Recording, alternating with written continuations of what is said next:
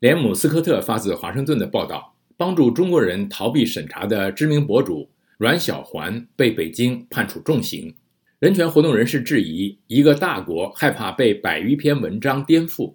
对于那些关注编程随想博客的人们来说，其背后那位中国政府的批评者十多年来一直能够躲避当局，并不足为奇。关注他作品的人说，阮小环就是那么厉害，并且逐渐成为一个偶像。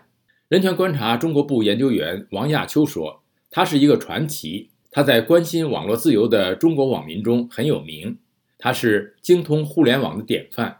但最终政府还是抓住了他。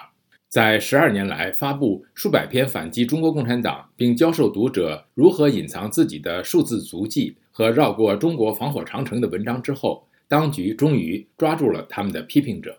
上海警方于二零二一年五月。”在这名四十五岁的博主家逮捕了他。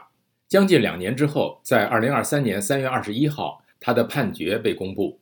上海的一家法院以煽动颠覆国家政权罪判处阮小环有期徒刑七年。一份三月在网上流传的长达五页的判决书称，阮小环编写百余篇造谣诽谤的煽动性文章，内容涉及攻击抹黑我国现行政治体制，煽动颠覆国家政权。意图推翻社会主义制度。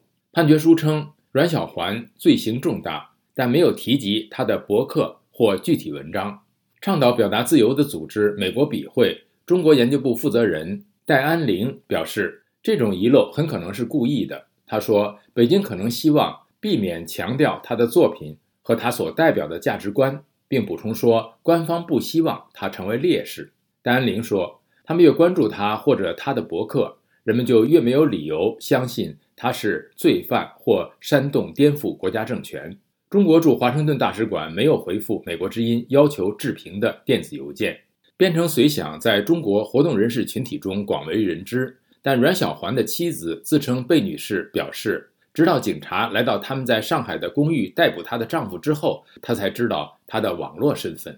阮小环于2009年1月开设了编程随想。他最初写的是编程和软件开发，但后来扩展到信息安全、中国的防火长城、洗脑和政治。他写过关于人工智能、电影和天文事件的文章。